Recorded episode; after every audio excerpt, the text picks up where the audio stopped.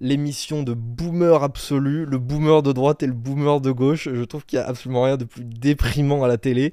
Donc faire absolument tout l'inverse de ça, je pense. Deux boomers de droite, selon moi, mais moi, ça, c'est mon point de vue.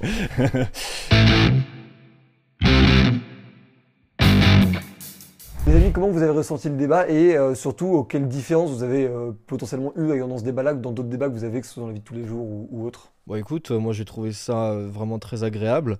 Après, c'est vrai que le, le PCF, surtout la, la ligne Roussel, c'est une gauche qui est, qui est un petit peu particulière, hein, qui qui va pas à fond dans, dans, dans le wokisme et tout, qui est, qui est une gauche très mainstream aujourd'hui.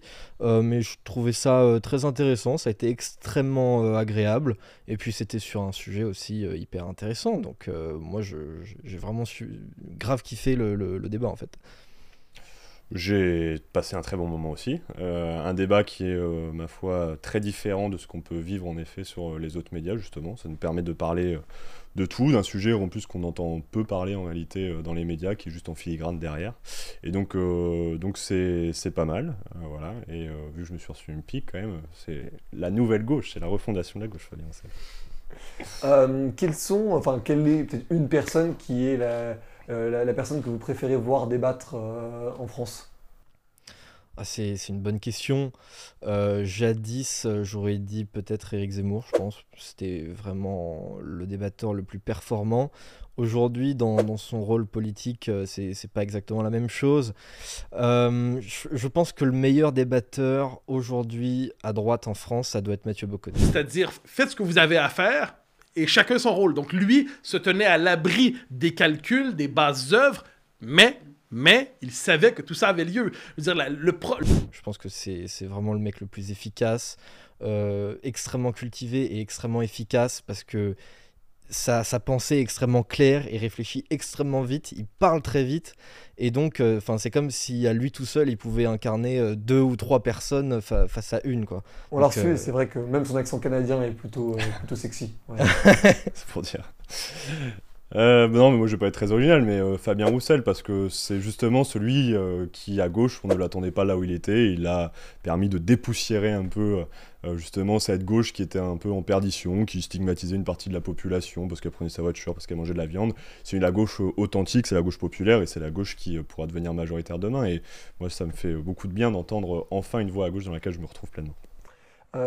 Qu'est-ce que vous souhaitez à l'écosystème médiatique maintenant, en fait plus, glo- enfin, plus globalement, qu'est-ce que vous souhaitez qu'il change dans cet écosystème? Plus de plus de dialogue, plus de débat, plus de plus de conflits euh, aussi.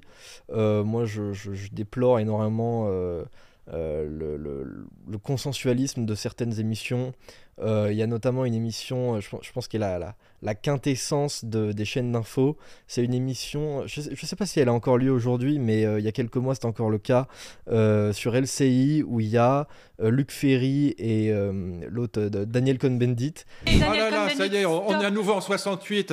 Oui. On descend, s'il vous plaît. bah, un en tout petit 68, peu. on savait ce que c'était le communisme. Continuez, Lucie. oui. Pas des réacs comme toi qui nous vont nous Ah l'apprendre. ben moi, j'étais de Landaru, de l'autre côté de toi, et c'est moi qui avais raison, pauvre Je truffe. sais, t'as toujours raison. Bon, ben non, mais l'occurrence, franchement, excuse-moi, mais l'émission de boomer absolu, le boomer de droite et le boomer de gauche. Je trouve qu'il n'y a absolument rien de plus déprimant à la télé.